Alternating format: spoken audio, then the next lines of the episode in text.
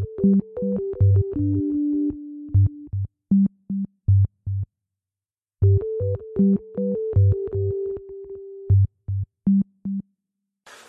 sind Uli, Philipp und Jan. Willkommen zu unserem Podcast zum Thema agile Unternehmensführung. Wir sind drei Studierende im Master Gesellschaftlicher Wandel und Teilhabe der Hochschule München und haben uns im Kurs Steuerung komplexer Organisationen im digitalen Zeitalter bei Alexander Klier unter anderem mit dem Thema Agilität in Organisationen beschäftigt. Wir möchten nun im Rahmen eines Podcasts unter Einbeziehung eines anonymisierten Interviews einer Führungskraft das Thema näher beleuchten. Wir setzen uns mit dem Thema auseinander, weil wir denken, dass Agilität in Unternehmen unumgänglich ist, weil es immer einen dynamischen, veränderten Markt gibt ähm, und sich die Organisationen immer wieder neu ähm, strukturieren müssen und flexibel sein müssen und sich anpassen können.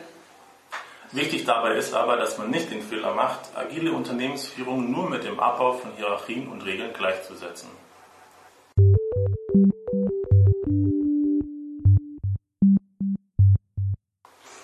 Wie kam es eigentlich zu, zur Idee der agilen Organisationsführung? Ähm, dazu ein kleiner Vorlauf. Klassische Organisationsstrukturen sind oder waren vor allem entweder prozessorientiert oder projektorientiert aufgebaut. Und wie die Uli schon gesagt hat, vor dem Hintergrund eines turbulenten, unbeständigen Umfeldes äh, können diese Organisationsstrukturen aufgrund ihrer Hierarchie und ihrer Starrheit mit dem Wandel innerhalb der Organisation und außerhalb der Organisation schlecht mithalten. Okay, danke. Und kannst du noch was dazu sagen, wie sich das, äh, die Agilität in Unternehmen bis heute entwickelt hat? Ja, also soweit ich das jetzt verstanden habe, war das so, dass sich seit ähm, 1950, also seit den 50er Jahren, ähm, ganz viele ähm, ganz viele verschiedene Autoren mit dem Thema Agilität ähm, beschäftigt haben. Und dazu vor allem mit den Anpassungsprozessen von Organisationen und dem Überleben und Sterben von Unternehmen. Also da wurde schon viel nachgedacht. Ähm, da sind die grundlegenden Gedanken eigentlich schon vorhanden, worum es einmal geht an ähm, A, die Anpassung an die Umwelt, B, das Erreichen von Zielen in Organisationen, C, die Integration von Interessen verschiedener Gruppen und D, das Überleben als Unternehmen. Das äh, geht dann über in die zweite Stufe, da wo man ungefähr seit den 1990er Jahren rechnen kann. Förster und Wendler führen dies auf den 1991 erschienenen Bericht 21st Century Manufacturing Enterprise Strategy, Strategy super, des Lakuga Institutes zurück, der aus der Lehigh University äh, entstanden ist. Und der beruht eben auf mehrjähriger Forschungsarbeit darauf und hat später eben auch weitere Forschung auf dem Gebiet ausgelöst. Im Fokus in diesem Bericht steht ähm, die ständige Entwicklung und Optimierung der Produktionsabläufe während des Prozesses. Äh, es wird dabei oft angedacht, also von manchen Wissenschaftlern, dass durch die Wandlungsfähigkeit der Produktion und der Betriebsmittel eine höhere Agilität erreichen, zu erreichen ist. Ähm, andere Autoren sind da aber sich überhaupt nicht sicher drüber und sehen das sehr kritisch. Die sehen es dann eher systemisch, also und meinen, es müsste auch eine systemische Anpassung bzw. ein Wandel stattfinden, um eine echte Agilität möglich zu machen. Es soll praktisch die Technik, die Organisation und der Mensch im Gleichklang sein. Und die dritte Stufe der Agilität oder Agilitätsforschung, Entwicklung, da sind wir jetzt gerade, ähm, die kommt hauptsächlich aus ähm, aus den MINT-Bereichen und da hauptsächlich aus der Softwareentwicklung. Die wurde unbewusst schon lange, bevor es überhaupt ähm, einen Begriff dafür gab, von Silicon Valley äh, Unternehmen eingesetzt. Es haben sich dann ähm, 2001 ähm, 17 Hauptprotagonisten oder Hauptanwender äh, der agilen Unternehmensführung zusammengesetzt und das sogenannte agile Manifest herausgebracht, wobei ich gehört habe, dass nur neun wirklich tatsächlich mitgearbeitet haben. Und in dem agilen äh, Manifest zur Softwareentwicklung, ganz wichtig, nicht einfach nur agiles Manifest, sondern agiles Manifest zur Softwareentwicklung, werden zum Beispiel äh, Methoden wie Scrum dargestellt. Das ist also eine Art Handlungsanleitung und auch Haltungsanweisung dazu und enthält vier Werte und zwölf Prinzipien. Die Grundlogik darin ist eigentlich einfach lange Planungsphasen, ähm, lange Planungszeiträume zu vermeiden, schnellere Zyklen der Veränderung und kurzfristige Erreichung der Ziele durchzuführen und ständige Überprüfung am tatsächlichen Kundenwunsch anzubringen. Also das ist so die Entwicklung, wie es zur heutigen Ansicht über das, was eigentlich Agilität ist, gekommen ist. Jetzt muss man dazu sagen, es gibt also von 1982 bis 2011 hat es 24 verschiedene Definitionen von Agilität gegeben, von verschiedensten Autoren. Und auch diese Definitionen unterliegen wieder einem zeitlichen Wandel. Also man kann bis heute nicht einheitlich sagen, was genau ähm, Agilität ist. Was ist denn eine aktuelle Definition von Agilität? Also, soweit ich das verstanden habe, ähm, wurde sich auf äh, bestimmte Kriterien geeinigt. Ähm, Hergild versteht zum Beispiel darunter einen, also unter Agilität schnell zu sein, beweglich zu sein, flexibel und anpassungsfähig zu sein, ähm, produktiv zu sein und eine gute Wahrnehmungsfähigkeit zu haben. Also das natürlich bei den Unternehmen. Die Menschen und das Wissen all dieser Menschen sollten hierarchieübergreifend und zielübergreifend verbunden sein und zusammenarbeiten können. Und es arbeiten idealerweise diejenigen zusammen, ähm, die sich am besten mit einem Thema, das gerade bearbeitet wird, auskennen, eben auch silo- und hierarchieübergreifend. Mhm.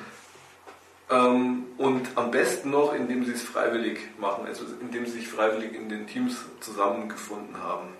Es gibt auch von Peter Rösler noch eine Definition zur Agilität, die würde ich gerne mal zitieren. Äh, ähm, Peter Rösler sagt, unter Agilität versteht man die Fähigkeit eines Unternehmens, sich kontinuierlich entlang von Nutzerbedürfnissen an seine komplexe, turbulente und unsichere Umwelt anzupassen, indem es diese Veränderungen möglichst rechtzeitig antizipiert und sein Geschäftsmodell, seine Kultur und seine Arbeitsprozesse entsprechend erneuert. Dadurch werden Menschen in agilen Organisationen sukzessive befähigt, vom Reakteur zum proaktiven Gestalter des Unterne der unternehmerischen Zukunft zu werden. Hm, das sehr interessant. Wir kommen später noch auf äh, das Unternehmen Adidas. Ähm, da sind äh, einige Punkte auf jeden Fall, die ich da wiedererkenne. Aber darauf kommen wir später noch. Ähm, das muss ich noch anbringen zum Thema ähm, Agilität heutzutage. Ähm, was wirklich auch wichtig ist, denke ich mal. Ähm, die früheren Generationen, äh, das waren ja die, die sogenannten Babyboomer, da ging es eher darum, ähm, ja, Wirtschaftlichkeit aufzubauen, ein festes wirtschaftliches Standbein aufzubauen und ähm, Wohlstand aufzubauen. Ähm, das waren also praktisch die, die ganz tolle ähm, Leistungen schon gebracht haben in den Unternehmen. Jetzt sind aber, jetzt kommt aber mehr und mehr auch die, die Generation Y raus und das ist eben das auch, worum es später noch gehen wird, ähm, um die Sinnhaftigkeit. Also es geht ja nicht nur um, um die ähm, veränderten Strukturbedingungen von außen, die auf ein Unternehmen oder eine Organisation einwirken, sondern auch von innen, wo wir nachher noch dazu kommen. Und das ist das, dass eben viele Mitarbeiter mittlerweile auch sagen, ähm, ja, okay, ich mag jetzt nicht nur einen 8-Stunden-Job machen und äh, sitze da an meiner Werkbank oder an meinem Schreibtisch und arbeite mein Ding ab, sondern ich will auch einen Sinn dahinter sehen. Und das ist eben die, die Generation Y. Also das wird dadurch äh, beschrieben, ähm, dass äh, heutzutage die Arbeitnehmer meistens sehr gut ausgebildet sind, ähm, ein wahnsinniges, äh, wahnsinniges Wissen haben. Das Kapital ist eigentlich deren Wissen. Sie könnten jederzeit zu einer anderen Firma gehen und deswegen sagen sie, okay, ich will bei einer Firma sein, wo ich auch äh, wissen will, warum ich was mache, also wo ich es auch sinnvoll finde.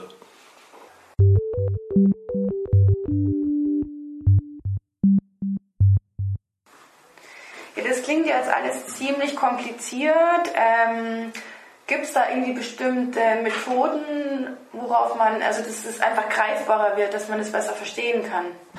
Mhm, das ist eine gute Frage. Wir haben ähm, durch die äh, Theorien, durch die langjährige Erprobung des agilen Innenorganisationen haben jetzt verschiedene Methoden und Techniken ähm, haben sich herauskristallisiert. Als erstes möchte ich auf die Techniken eingehen, denn die sind tatsächlich äh, meiner Meinung nach ein bisschen niedrigschwelliger und kann man auch einfach in bisher bereits vorhandene Prozesse und Arbeitsabläufe mit integrieren. Ein Beispiel für so, ein, äh, für so eine agile Technik wäre zum Beispiel das Timeboxing. Das äh, bedeutet einfach wirklich feste Zeitvorgaben zu geben. Ähm, es gibt die Definition of Done, klare Feststellung, wann eine Aufgabe als fertiggestellt gilt. Ähm, Earned Value, Fortschritts- und Budgetkontrolle. Dann haben wir Persona zum Beispiel, eine sehr, sehr gute Technik. Das bedeutet, dass man die Perspektive des Kunden einnimmt. Ähm, puh, was haben wir denn noch alles? Burn-Down-Charts, Visualisierung des Arbeitsstandes. Ja, wie ihr seht, es gibt sehr, sehr viele Techniken und die sind äh, eben ein bisschen niedrigschwelliger, lassen sich eher in bereits vorhandene Strukturen einbetten. Mhm. Vorher hast du auch äh, noch was gesagt zu, zum Thema Raumgestaltung. Ist das auch eine Technik oder? Genau, Raumgestaltung ist äh, eigentlich sogar eine agile Methode. Ah, okay. Denn ähm, ja, die ist ein bisschen umfangreicher natürlich, muss den ganzen Raum verändern. Das äh, umschließt eben ganze Raumkonzepte. Dahinter verbirgt sich eine Vielzahl von möglichen Ausgestaltungen. Also es kann schon sein, die Kaffeeecke, die fest integriert wird, oder bis zur Auflösung fester Bürostrukturen, wie es im Rahmen von äh, New Work beispielsweise von Microsoft schon propagiert wird und umgesetzt wurde. Ach, die machen das schon. Mhm. Okay. Ähm, was- Ja, weiterhin gibt es noch äh, ein Konzept zum Beispiel der äh, Job Rotation, im Neudeutsch, äh, Neudeutsch auch Job-Rotation genannt. Ähm, das ist eine entsprechende Maßnahme, bei der Mitarbeiter aus ihren gewohnten Umgebungen herausgeholt werden und mit anderen Kollegen zusammengebracht werden sollen, mit denen sie bislang kaum oder gar keinen Kontakt hatten, weil es eben Arbeitsbereiche nicht, äh, keine Überschneidungen gab. Das stelle ich mir interessant vor. ähm, jetzt habe ich vorher auch was gesagt zum Thema Scrum. Ähm, könntest du das vielleicht noch ein bisschen mehr erläutern? Ja, sehr gerne. Scrum äh, ist ein Vorgehensmodell, das aus der agilen Softwareentwicklung stammt. Ähm, übersetzt bedeutet es sowas wie Gedränge. Und das soll genau ein, also ein genau solches soll mit dieser Methode verhindert werden. Äh, die Vorgehensweise dabei ist, ähm, also da liegt die realistische Annahme, dass komplexe Projekte nicht bis ins letzte, letzte Detail planbar und formulierbar sind und dass es bei penibelster Beschreibung immer noch Verständnis- und Interpretationsdifferenzen geben wird. Deshalb verfolgt die Planung das Prinzip der schrittweisen Annäherung an das Endresultat. Mhm. Klingt logischer. Was immer wieder überprüft wird, auf gut Deutsch, oder? Ähm, wir haben hier eine stark verflachte Hierarchie und ähm, da werden regelmäßige Abstimmungsmeetings in diesen Scrum-Teams gehalten, um neue Aktivitäten zu priorisieren und diese dann zügig selbst steuern der Reihe nach und nicht allzu viele parallel eben abzuarbeiten. Äh, dieses Konzept kommt eben aus der, Soft also aus der Softwareentwicklung, aber es lässt sich auch außerhalb von Softwareprojekten einsetzen, nämlich überall dort, wo in Projekten gearbeitet wird. Ah, da, da könnte ich sogar auch noch was Historisches dazu sagen. Sehr gerne. Ähm, soweit ich das verstanden habe, kommt es daher, dass die NATO ähm, in, ähm, in den 60er Jahren ein Meeting ähm, zum Thema Softwareentwicklung einberufen hat. Und dort sind natürlich ja, die, die, die ersten Computer-Nerds, Software-Nerds, äh, zusammengetroffen mit ähm, äh, richtig äh, drahtbürstigen, konservativen Generälen der NATO. Es hat nicht so gut funktioniert, beziehungsweise war der Duktus ähm, der Generäle noch entlehnt aus dem Taylorismus, ähm, dass bei der Softwareentwicklung eine große, ähm, ja, eine große, ähm, wie soll ich sagen,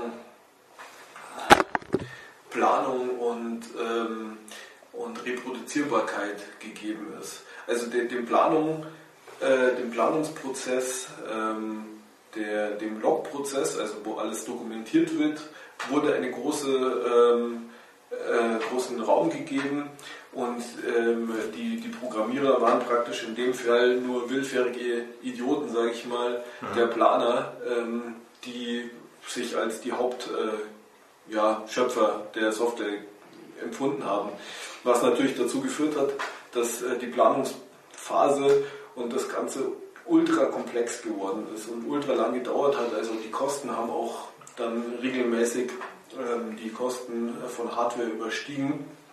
Und ähm, dementsprechend haben sich damals dann auch diese, diese langhaarigen Computer-Nerds, also so wurden die beschrieben, äh, dann gedacht, okay, das machen wir nicht mit. Sehr zum Missfallen der Generäle, haben es aber dann einfach durchgezogen und ähm, haben eben angefangen, dann agiler, eben so wie, wie der Jan schon das erklärt hat, im, im Sinne von Scrum an äh, der Software zu arbeiten. Und siehe da, es konnten die Kosten und die Zeit bis zur äh, Softwareentwicklung deutlich reduziert werden. Mhm. Nur mal das am Rande. Ähm, ja, ich glaube, das beschreibt auch ganz gut das, äh, die Methode Lean, ähm, bei der sämtliche Methoden und Funktionen auf das Mindestmaß reduziert werden. Dazu wurden zahlreiche Methoden und Instrumente entwickelt, die nicht nur im technischen Produktionsbereich, sondern auch im administrativen erfolgreich eingesetzt werden. Also Lean bedeutet ja auch im Englischen eher schlank oder mhm. ja. Okay, da ist dein Englisch besser, wie meint ich jetzt nicht gewusst. Ähm, ja, eine, eine, letzte, eine letzte Methode, ganz wichtig finde ich die Design Thinking auch, weil sie eben ähm, gut umgesetzt werden kann und auch wird. Bei Adidas zum Beispiel, auf die wir später noch kommen. Ähm, beim Design Thinking, das ist eine Methode, äh, die dem Designprozess entlehnt ist und die versetzt die beteiligten Mitarbeiter in die Position, sowohl über die Bedarfe der Kunden als auch jene des eigenen Unternehmens zu reflektieren. Auf Basis dieser Betrachtung werden Ideen generiert und priorisiert, sowie die präferierte Lösung konkret als Prototyp umgesetzt.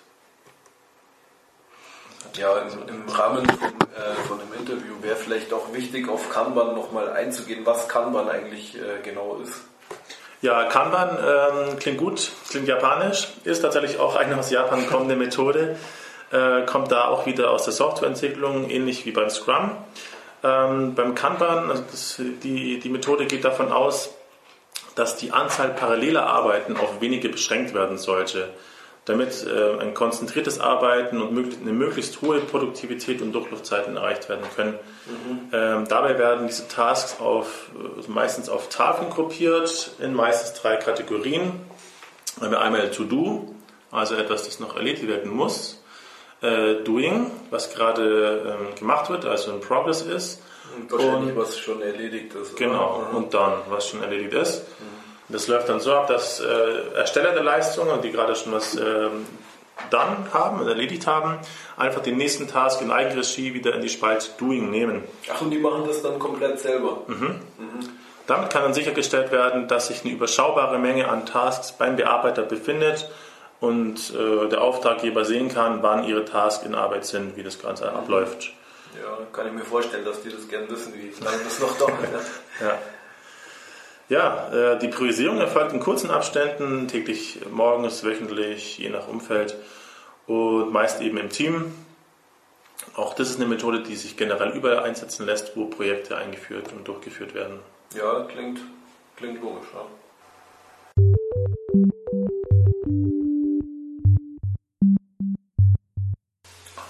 Ja, jetzt haben wir viel Input bekommen zu agiler Unternehmensführung. Ähm, aber ganz klar, was die Vorteile sind vielleicht und vor allen Dingen auch die Herausforderungen ist noch nicht. Aber ich glaube, dazu hast du. Genau, da habe ich mich ähm, besser mit beschäftigt.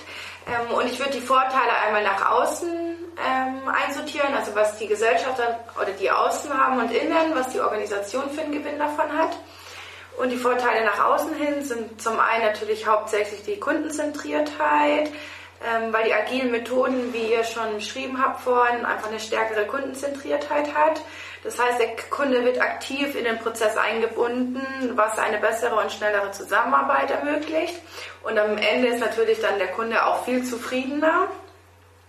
Und deswegen ist dann ein agile oder eine agile ähm, Organisation auch viel anpassungsfähiger, weil sie so viel besser auf das eingehen kann, was eben der Kunde gerade braucht oder was den Kunden gerade bewegt. Und ähm, genau, und wenn die dann so flexibel reagieren können, dann können die, sind die einfach auf Dauer erfolgreicher und überleben dann einfach auch länger, weil es heutzutage eben nicht mehr so ist, dass man ein Produkt hat und das verkauft man 30 Jahre, weil es einfach das, der Markt sich immer verändert. Und Genau, und was ich sonst noch so ähm, für mich rausgefunden habe, ist, dass die Agilität oder beziehungsweise wenn eine Organisation agil ist, dass die immer eine bessere finanzielle Performance haben und sich Wettbewerbsvorteile sichern kann. Natürlich dann überwiegend auch durch die Kundensicht und einfach durch die schnelle Anpassung. Okay, äh, was meinst du jetzt mit Performance? Das habe ich nicht ganz kapiert. Äh, mit Performance meine ich einfach, wie das Unternehmen oder die Organisation dasteht. Und wenn es eine finanzielle Performance ist, dass es einfach finanziell super gut aufgestellt ist. Hm, okay. Genau. Und dann habe ich mich natürlich auch noch mit den Vorteilen beschäftigt, die das Unternehmen an sich hat. Und das wären dann die Vorteile nach innen, oder? Genau. Also innerhalb des Unternehmens. In, genau, innerhalb. Okay. Und das ist zum einen die Geschwindigkeit, weil durch agile Methoden die Entscheidungen einfach viel schneller getroffen werden können und vor allem dann auch umgesetzt werden können. Mhm. Also die Organisation kann mit Veränderungen umgehen, diese annehmen und aber auch ohne Einbruch auf gleichem Niveau weiterarbeiten. Zumindest so die Theorie. Und ein Hauptaugenmerk ist auch noch die Selbstorganisation. Das heißt, die Teams müssen nicht erst tausend Anträge stellen und sich durch Hierarchien arbeiten, sondern können halt einfach auch mal was bestimmen und es gibt dann viel weniger Verwaltung und es spart einfach wahnsinnig viel Zeit. Genau, neben der Vorteile der gerade genannten Geschwindigkeit und Anpassungsfähigkeit und Kundenorientierung von vorhin ist die agile Haltung. Und darunter versteht man. Ähm, das wäre jetzt das Mindset, oder? Genau, das ist ein anderes Wort dafür. Mhm. Genau, also die agile Haltung ist mit agilem Mindset gleichzusetzen und es umfasst einfach verschiedene Punkte bezüglich veränderter Verhaltensweisen der Organisationsmitglieder im Wesentlichen ist hier zum Beispiel wertschätzender Umgang, der eine Begegnung auf Augenhöhe ermöglicht. Das ist deswegen möglich, weil die Hierarchien nicht von oben nach unten sind, sondern eher gleichberechtigt sind. Also flachere genau, insgesamt. Genau, die flacheren Hierarchien. Und es gibt dann natürlich den Mitarbeitern erst die Möglichkeit, überhaupt Verantwortung für das eigene Handeln, deren Kommunikation, Weitergabe an Informationen zu übernehmen. Ja, okay. Das ist natürlich jetzt auch wieder, wirst du wahrscheinlich nachher noch sagen, aber auch eine Herausforderung dann für die Mitarbeiter, oder? Genau. Mhm. Da hast du recht. Ähm, genau, und durch das agile Mindset ist dann einfach auch die Mitbestimmung gesichert. Ähm, es werden dann auch die Silos, also die Abteilungen aufgebrochen, weil die eben zusammenarbeiten sollen. Und ähm, genau, eben wie, die, wie gerade eben schon gesagt, ist die Selbstverwaltung und die Selbstorganisation des Mitarbeiters durch flache Hierarchien und Kollaboration gestärkt. Und dadurch verteilt sich die Macht und die Kontrolle grundsätzlich aufs ganze Team und nicht nur auf einen Chef, der dann alles entscheidet. Mhm. Und ein weiterer Vorteil ist, dass dann dadurch ganz viel Transparenz entsteht über, die, über den Prozess, die Strukturen, die Ziele und man kann von vornherein dann automatisch mehr steuern, weil man immer weiß, an welchem Punkt man ist. Mhm. Und durch die Offenheit und die Transparenz wird angeblich oder laut Studien das Qualitätsbewusstsein jedes Einzelnen und die Bindung eines Unternehmens, das sogenannte Commitment, erhöht. Ah, okay, ja. Hört sich, hört sich gut an. Wäre schön, wenn es funktioniert. Ja. Sehen wir mal. Wir haben ja dann noch ein Interview von der Praxis. Genau, aber natürlich, eine Veränderung hat immer auch ähm, negative Seiten, beziehungsweise stellt eine, Organis eine Organisation vor Herausforderungen. Und das kann ich mir vorstellen, weil wir haben ja gehört, gehört, dass Organisationen immer sich ungern verändern. Genau, das, sobald irgendwelche Veränderungen kommen, kommt Widerstand, weil keiner mag Unsicherheiten, sondern eher Sicherheit, Stabilität. Genau, das ist so ein Hauptding, dass sich die Mitarbeiter überhaupt offen zeigen, dass sie das überhaupt ändern wollen, was aber dann oft schwierig ist, weil die ja jahrelang schon immer das Gleiche machen und mhm. so halt arbeiten und dann sollen sie plötzlich was ändern und sehen dann am Anfang nicht mal den Vorteil, weil es dauert halt einfach ein Stück. Mir wird es auch so gehen, ne? Ja. Genau, und ähm, von den Strukturen her ist es halt auch, muss sich viel verändern, weil es Funktionsräume benötigt, digitale Plattformen oder andere Channels ähm, für den Austausch, wie die Mitarbeiter ähm, eben untereinander sich austauschen können. Und deswegen ist die klare Vision, gutes Produkt und ein gleiches Ziel ganz wichtig, weil wenn das nicht klar ist, kann durch dieses durch den Austausch und die Zusammenarbeit ähm, ein Mitarbeiter auch dem Unternehmen schaden ähm, oder ausbremsen. Und was von, noch ein wichtiger Aspekt ist, dass man auch zeitliche Räume am Anfang braucht, weil das Team eben gemeinschaftliche Ziele erarbeiten muss und auch welche Methoden angewandt werden. Das dauert am Anfang natürlich viel Zeit oder benötigt viel Zeit und Kapazitäten. Und ja, wie wir schon gesagt haben, ist eine potenzielle Verunsicherung aufgrund auch von nicht nur eben was, weil es jetzt verändert wird, sondern mhm. auch, weil die Zuständigkeiten ja dann nicht mehr so klar sind, die Hierarchien muss sind. Muss dann neu abgesteckt werden, oder? Genau, das muss eben dann genau wie das, wie ich gerade gesagt habe, das Team muss das vorher alles erarbeiten, wer ja, hat welche ja. Zuständigkeiten, wer hat diese ähm, Entscheidungsgewalt und mhm. genau.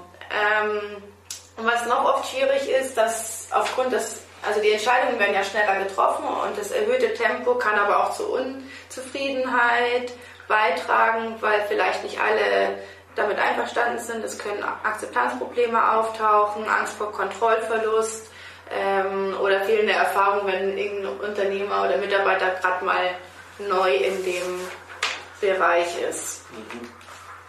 Genau. Also ich habe ja vorhin schon das agile Mindset angesprochen und da geben sich nochmal extra Herausforderungen, beziehungsweise fasse ich die jetzt nochmal kurz zusammen, weil es jetzt ein bisschen hin und her ging. Ähm, genau, die flachen Hierarchien, Hierarchien kennzeichnen eben das Agile und da muss aber die Führungskraft auch erstmal bereit sein, die Verantwortung abzugeben und den Mitarbeitern vertrauen. Aber zugleich stellt sich dann die Frage, ob der Mitarbeiter oder die Mitarbeiter überhaupt die Verantwortung für das eigene Handeln haben wollen oder ob die einfach sehr gerne im Strom mitschwimmen äh, und das einfach machen, was denen gesagt wird. Ah, okay, also es ist nicht nur so, dass die Mitarbeiter sich zum Teil sträuben äh, gegen die Veränderung, sondern dass auch ähm, die Führungskräfte sich erstmal auf das Neue einstellen müssen. Genau, ja, weil der, die Führungskraft muss ja Macht und Verantwortung erstmal abgeben, ja, weil es wird ja aufs Team verteilt. Mhm. Und das machen natürlich, wenn man sich das erstmal erarbeitet hat, ist es schwierig, da wieder zurückzugehen, auch später dann in welche Position man dann im Team hat, mhm. weil man ist halt dann nicht mehr der Chef. Unsicher, ja. Genau.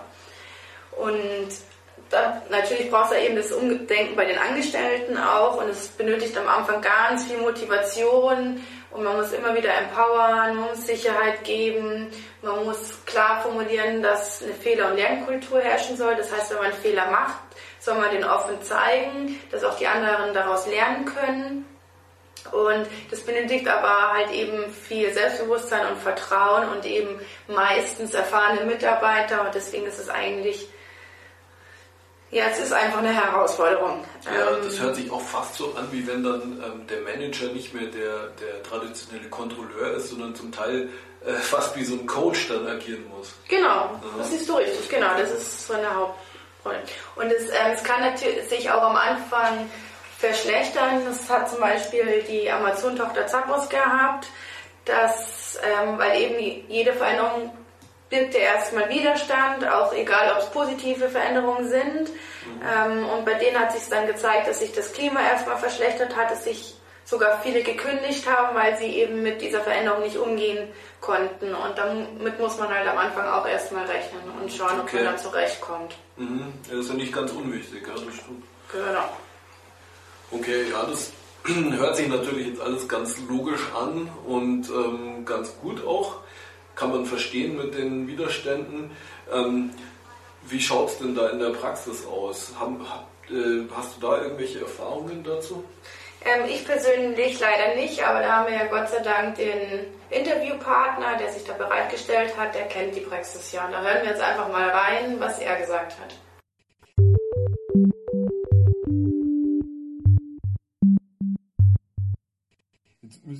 Einfach fragen, in, in welcher Branche ist äh, deine Firma tätig? Maschinenbau.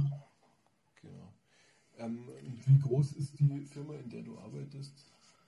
Insgesamt ca. 6300 Leute. Mhm. Und ähm, was ist jetzt genau dein ähm, Arbeitsbereich und was also gehört zu deinen Aufgaben? Könntest du das vielleicht kurz? Ähm, mein Aufgabenbereich liegt im Bereich der äh, Schulung von Technikern und Kunden, mhm.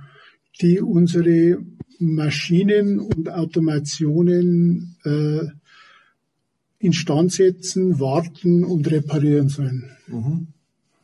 Und äh, wie viele Leute arbeiten praktisch unter deiner Führung? 20 mhm. Personen sind wir auf drei Standorte verteilt. Geretsried, Fronten und Thüringen-Seebach. Ähm, also hast du davor schon mal überhaupt was von agilen Methoden zur ähm, Betriebsführung gehört? Nein. Noch gar nicht. Habe ich noch nicht gehört. Ne? Mhm. Aber es gibt bei euch ähm, agile Methoden, hast du gemeint, also wie das, wie das Kanban, oder? Ja, das Kanban gibt es bei uns schon seit zwei Jahren circa. Mhm. Und äh, ist aber seitdem, dass wir jetzt die Japaner von den Japanern übernommen worden sind oder mit im Boot sind, äh, ist es wieder zurückgedrängt und wird durch die japanische äh, Organisation, wenn du da irgendwas, irgendwas entschieden wird oder irgendwas gemacht wird, dann heißt es, du musst ein Rimbi äh, starten und dann wird es von allen Teilnehmenden oder allen maßgeblichen Leuten bei uns in der Firma dann beurteilt und, und mit gut oder schlecht und je nachdem kommt es dann, was dann dahin, was da rauskommt. Also okay. das ist nicht das hört sich jetzt eher äh, gar nicht agil an. Nein, das, ich wollte gerade sagen, das ja. hört sich, ich glaube, hört sich, hört sich nicht agil an. Ist okay. Ähm, wie, wie ist das bei euch im Unternehmen? Wie wird da auf der Führungsebene entschieden? Ähm, ist das ein klassischer Top-Down-Prozess? Ja. ja. Ja, also so wie man sich aus klassischen Firmen vorstellen kann. Wir haben, wie schon gesagt, bevor wir das japanische, den japanischen Stil gehabt haben, waren wir da ein bisschen, hat es ein bisschen anders, äh, aber das hat sich jetzt wieder geändert.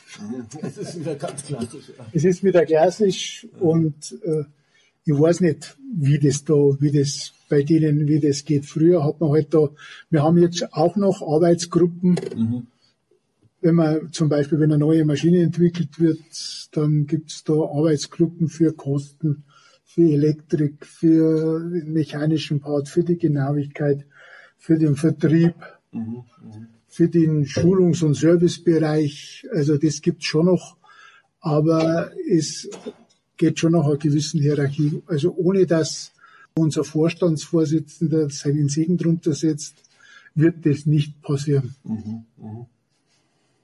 Ähm, könntest du dir irgendwelche, ähm, könntest du dir vorstellen, dass da irgendwelche ähm, Methoden gibt aus dem agilen Prozess oder dass man da von dieser Agilität was einführen könnte, mehr um den Prozess zu beschleunigen oder? Denke ich mir manche Sachen auf alle Fälle, was zum Beispiel so in die ganzen Bauteile, die verbaut werden, die äh, von die Cabio, von über alles, was Softwareprogramme, da gibt es ja auch schon fertige Softwareprogramme, die wo viele Teile dann steuern. Das kann man alles über, bestimmt über die agile Methode kann man da mit Sicherheit kann man da schneller werden und besser werden und kann zu einem Ergebnis kommen. Weil jetzt ist es ja oft so, wenn du das an zwei verschiedenen Standorten entwickelst, mhm. dann hast du für das gleiche Funktion hast du verschiedene Möglichkeiten und das geht meistens so aus, dass das nie die gleichen sind an den beiden. Die, wo jeder macht da was anderes. Also, also eher kontraproduktiv. Ja, ist schlecht. Eigentlich ist das schlecht. Aber ja. wenn du so ein großes Unternehmen bist und das jahrelang so gehandhabt ist, dann ist es schwierig, die Menschen da äh, umzupolen, dass die einfach miteinander arbeiten, sondern die arbeiten immer nur füreinander, bloß für ihren Bereich mhm. und nicht für das große Ganze. Und mhm. das, soweit ist es noch nicht, aber es gibt Ansätze, aber noch nicht. Mhm. Also. Mhm. Ähm, ja, was würdest du, ähm, was würdest du meinen, wie bei euch die, die Mitarbeiter, also ich meine, du kannst ja jetzt auch nur für, für deine direkten ja, Mitarbeiter ja. sprechen, ja, wie die reagieren würden drauf, äh, wenn jetzt ähm, wirklich zum Beispiel in deinem Bereich agile äh, Führung eingeführt werden würde? Würde, würde sagen. Du würdest Ressentiments dagegen geben oder? Zwei Drittel hätten Ressentiments und das ein Drittel würde da, würde da gern mitziehen, würde das machen. Also würde das, da, da, da und dann voll, voll Eifer da mitmachen, aber zwei Drittel, glaube ich, würde das nicht. Die würde sagen, kommt da gar nicht in Frage. Mhm. Ähm, kann, könntest du dir vorstellen, dass zum Erreichen von einem Ziel in eurem Betrieb, also wie du jetzt gemeint hast, zum Beispiel irgendeine Software entwickeln, ja. ähm, dass wirklich der Mensch mit den besten oder meisten Kompetenzen, also siloübergreifend, ähm, auf Augenhöhe dann auch seine Ideen einbringen könnte zur Verwirklichung des Ziels. Wenn man ihm das machen lassen würde, mit Sicherheit. Mhm. Glaube ich, dass da schon was rauskommen hat, aber da gibt es halt auch wieder Hierarchien und, und, und das müsste schon vom Unternehmen selbst schon äh, so gestartet werden, dass das, dass da jeder, der wo das äh, die beste Idee hat, dass der dann auch da an der Entwicklung teilnehmen darf und alles. Also da hat jeder so seine, seine Pfründe und seine Rechte und die will ja nicht, äh, sagen wir, du stellst zehn neue ein. Mhm. Dann wird das mit Sicherheit funktionieren. Und einen von uns jetzt, von der jetzigen, und du wirst der, wo die Richtung vorgibt und lass den einfach das machen, mhm. glaube ich, war das schon nicht schlecht. Mhm. Würde ich das schon, würde ich das gut finden. Aber mit der vorhandenen Personal, wo wir haben, sehr schwer. Schwierig. Mhm. Wenn man jetzt mehr so agile äh, Methoden einführen würde bei euch, was äh, siehst du da als Herausforderungen, äh, also als, als ähm, wo, es eher schwierig wird? Ähm, und was meinst du, dass als Erfolgsfaktoren wichtig wären, dass es funktioniert? Also schwierig, glaube ich, ist, äh, wenn du was Neues in der Firma einführst, mhm. wirst du nie auf, auf positives Lob oder irgendwie momentan positive Reaktionen. Du wirst immer zuerst eine negative Reaktion oder negativ. Viele werden dann gar nichts sagen. Mhm. Und auch die, wo das vielleicht positiv finden, sagen nichts. Aber du wirst auch viele haben, die wo, da, wo sagen, das, na, warum soll ich das machen?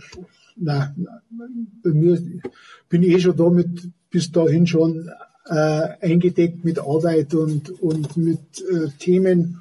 Und jetzt soll ich das auch noch, soll man nochmal was ändern. Mhm. Also, das wird dann erst passieren, dass die positiv werden, wenn sie sehen, dass sie weniger, dass für sie das, dass viel was Positives für sie rausschaut, dass vielleicht weniger, weniger, nicht weniger Arbeit, aber dass die, dass die Arbeit einfacher wird, als mhm. was sie mhm. bisher ist, oder dass manche Sachen, dass auf manche Dinge dann verzichtet werden kann, wenn man das anders macht, dann erntest du da schnell äh, mhm. Lob und äh, aber das kommt halt nicht gleich. Mhm. Also wenn die ihren persönlichen Vorteil praktisch auch, auch sehen dran. Den persönlichen Vorteil sehen, äh, ich glaube nicht, dass also meinst du, ähm, also wenn man jetzt ähm, diese agilen Methoden generell einführen würde, dass das dann äh, daran liegt, ähm, grundsätzlich bei euch in der Firma, dass es ähm, die, die Führung nicht haben will?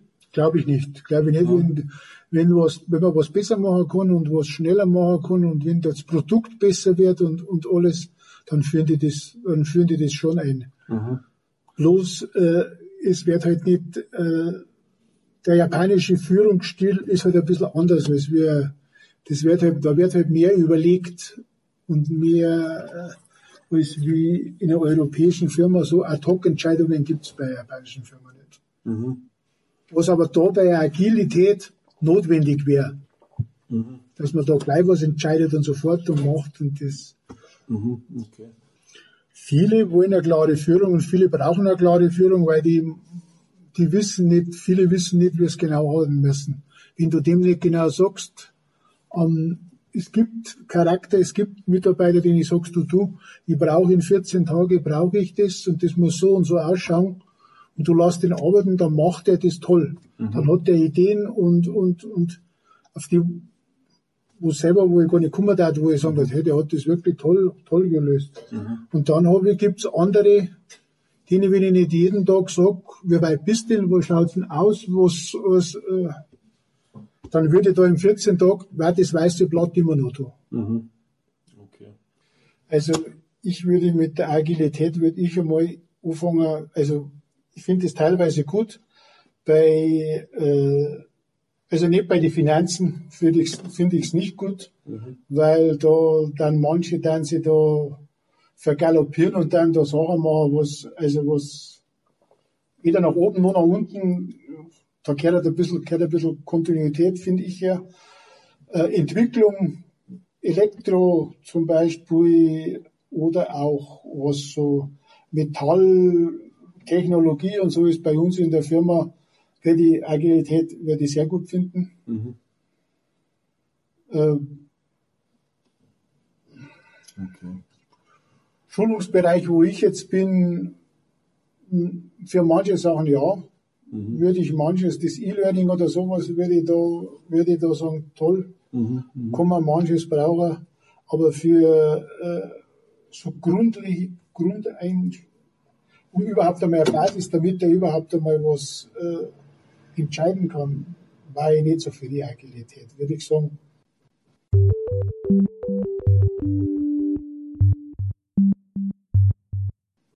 Kann man jetzt Agilität ähm, grundsätzlich für alle Bereiche hernehmen? Also ist das was für, für alle Bereiche oder gibt es da auch Bereiche, wo es einfach nicht so passt? Ähm, meiner Meinung nach muss man grundsätzlich immer erst schauen, ob es überhaupt umsetzbar ist, wer da arbeitet, welcher Bereich. Man kann es zum Beispiel auch in kleinere Bereiche erstmal umsetzen, aber für mich kann ich mir zum Beispiel vorstellen, dass der Finanzbereich oder Verwaltung, wo es einfach diese Stabilität gibt und bestimmte Regeln, dass es da nicht umzusetzen ist oder sehr schwierig äh, umzusetzen ist und auch da die Vorteile nicht unbedingt gegeben sind. Mhm. Ähm, jetzt haben wir schon einiges zu ähm, Vorteilen und äh, Herausforderungen gehört. Ähm, wie wie schaut es denn da jetzt eigentlich aus? Gibt's da, ist das nur was für, für kleine Unternehmen, für Startups, für, für Tech-Unternehmen oder gibt es da auch richtige große Global Player, die ähm, agile Unternehmensführung einsetzen? Mhm, das ist eine sehr gute Frage. Ähm, wie vorhin schon kurz erwähnt, es gibt auch große Unternehmen, nämlich zum Beispiel Adidas, ah, okay. die äh, mitunter echt einige Methoden umsetzen konnten. Mit viel Erfolg natürlich, wie man sieht. Adidas ist sehr, sehr ähm, erfolgreich die letzten Jahre. Gut viel erfolgreicher kann die Konkurrenten überholen. Und äh, schauen wir uns mal an, woran das unter anderem liegen kann. Mhm. Und zwar Adidas hat ähm, hauptsächlich in vier Bereichen, besser gesagt in vier Punkten, ähm, agile Unternehmensführung eingeführt. Und zwar zum einmal mit dem Ziel Kompetenzerhöhung. Hier wurde durch eine Festschreibung im Leistungsbewertungssystem fünf Leitsätze festgeschrieben und gefördert. Mhm. Erstens, denke kundenorientiert, entwickle andere, arbeite zusammen für Top-Ergebnisse, höre nie auf zu lernen und übernehme Verantwortung und fordere den Status quo heraus. Mhm. Jedes Team legt dabei fest, welche der fünf Komponenten in der jeweiligen Planungsperiode besonders wichtig sind. Was zum Ergebnis hat, dass die Mitarbeiter eben sehr, sehr viel mitgestalten können und das auch sehr gerne annehmen. Nächster Punkt ist äh, Schnelligkeit. Mhm. Ganz, ganz wichtig natürlich für agile Unternehmensführung. Ja, wichtig ist Adidas hier, dass sie ein schnelleres Verständnis des Kunden bekommen. Mhm. Deswegen setzen sie auf neue Konzepte. Hier werden ähm, soziale Medien zur Einholung von Rückmeldungen genutzt. Mhm. Ebenso wie tägliche Verkaufszahlen aus dem Einzelhandel, Forschungskooperationen und Konsumentenbefragungen werden ähm, genutzt. Mhm.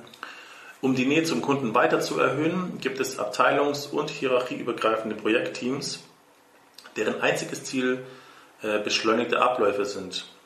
Die Unternehmensphilosophie fordert von Führungskräften und ihren Mitarbeitern, dass sie das Wissen anderer Abteilungen oder externe Quellen reaktionsschnell, flexibel und beweglich äh, nutzen ähm, ja, Adidas setzt hier einfach auf agiles Management, äh, um marktorientierte Lösungen zu entwickeln. Sie nehmen Impulse der Umwelt auf und entwickeln diese weiter. Mhm. Dann ein weiterer Punkt bei Adidas ist die Flexibilität. Ähm, die Flexibilität wird bei Adidas durch eine völlig neue Form der Personalentwicklung gefördert. Es gibt keinen also, die müssen dann alle Sport machen, damit sie schön flexibel sind, oder? nee. Äh, nee, also äh, bei Adidas gibt es jetzt keinen festgeschriebenen Kurskatalog mehr, mhm. aus dem die Führungskräfte Seminare für ihre Mitarbeiter auswählen. Ähm, stattdessen werden die Mitarbeiter dazu aufgefordert, im Adidas Group Learning Campus der Corporate University selbstgesteuert lebenslang zu lernen. Ah, okay. Dabei passt sich das Angebot flexibel an die Bedarfe der Lernenden an, unabhängig davon, ob es ein Mitarbeiter nun seine Leadership-Kompetenz entwickeln möchte oder etwas über Kommunikation lernen will. Mhm. Führungskräfte und Mitarbeiter wechseln je nach Kompetenz zwischen der Rolle der Lernenden und der Lehrenden. Das hört sich total gut an. Mhm. Aber es wird noch viel besser, denn hierfür muss keiner um Erlaubnis fragen. Will jemand sein Wissen mit Kollegen teilen, so stehen ihm unterschiedliche Kanäle von Videos, Expertenartikel und Workshops bis zum virtuellen E-Learning zur Verfügung. Alle Lerninhalte sind zugänglich für alle. Gelernt, kann, äh, gelernt werden kann an jedem Ort und zu jeder Zeit und das auch während der Arbeitszeit. Hm, das wäre mal was, da könnten sich einige was davon abschneiden. Als letzten Punkt haben wir die Reaktionsfähigkeit. Führungskräfte sollen auch in komplexen Situationen handlungsfähig bleiben. Entscheidungen müssen zeitnah getroffen werden, ohne alle möglichen Ausgangsoptionen bewerten zu können. In Personalentwicklungsmaßnahmen werden die Teilnehmer zu Reflexionszyklen angeregt, in denen sie Inhalte, Motivation und eigene Einstellungen hinterfragen. Führungskräfte setzen sich beim Veränderungsprozess mit Paradoxien auseinander. Was mache ich, wenn mit unauflösbaren Widersprüchen konfrontiert äh, werde? Wie nutze ich die Möglichkeiten derartiger Situationen? Auch im Arbeitsalltag wird die Aufbereitung vergangener Erfolge und Fehler gefördert, um aus der Vergangenheit zu lernen. Die Kultur ist darauf ausgelegt, Veränderungen der Umwelt wahrzunehmen, ohne sie in positive oder negative Kategorien einzuordnen. Der ständige Wandel verliert damit seine blockierende Wirkung und wird stattdessen zu einer Tatsache, auf die gemeinsam im Team reagiert werden kann. Okay, hört sich fast philosophisch an. Wenn es funktioniert, super. Ja, nein, das ist da sehr, sehr fortschrittlich. Mhm.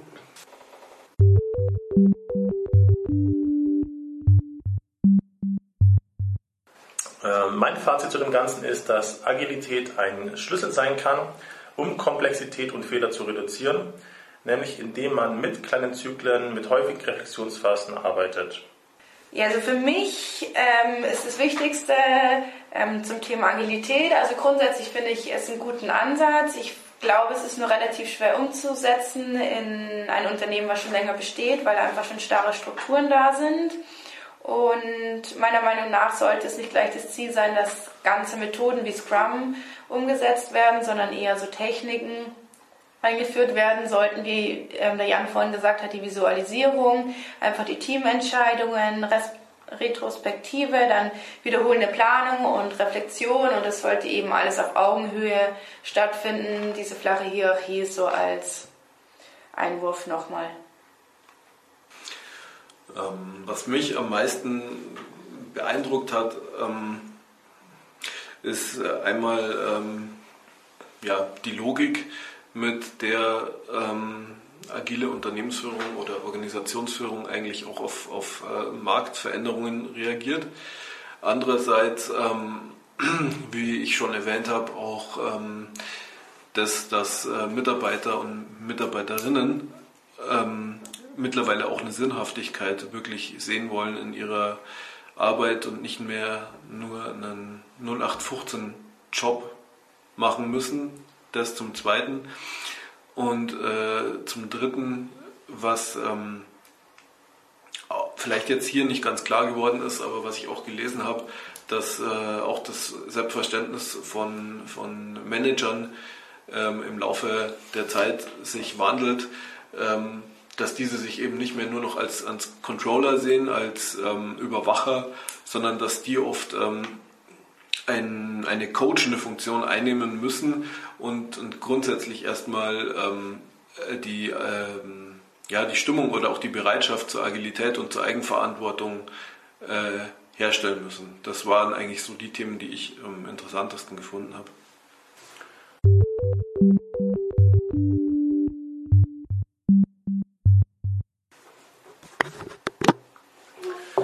Ja, vielen Dank fürs Zuhören. Ich hoffe, der Podcast hat euch gefallen. Und wir sehen uns dann nächstes Semester zu unserem Podcast zum Thema Teilhabe und Gerechtigkeitskonzepte.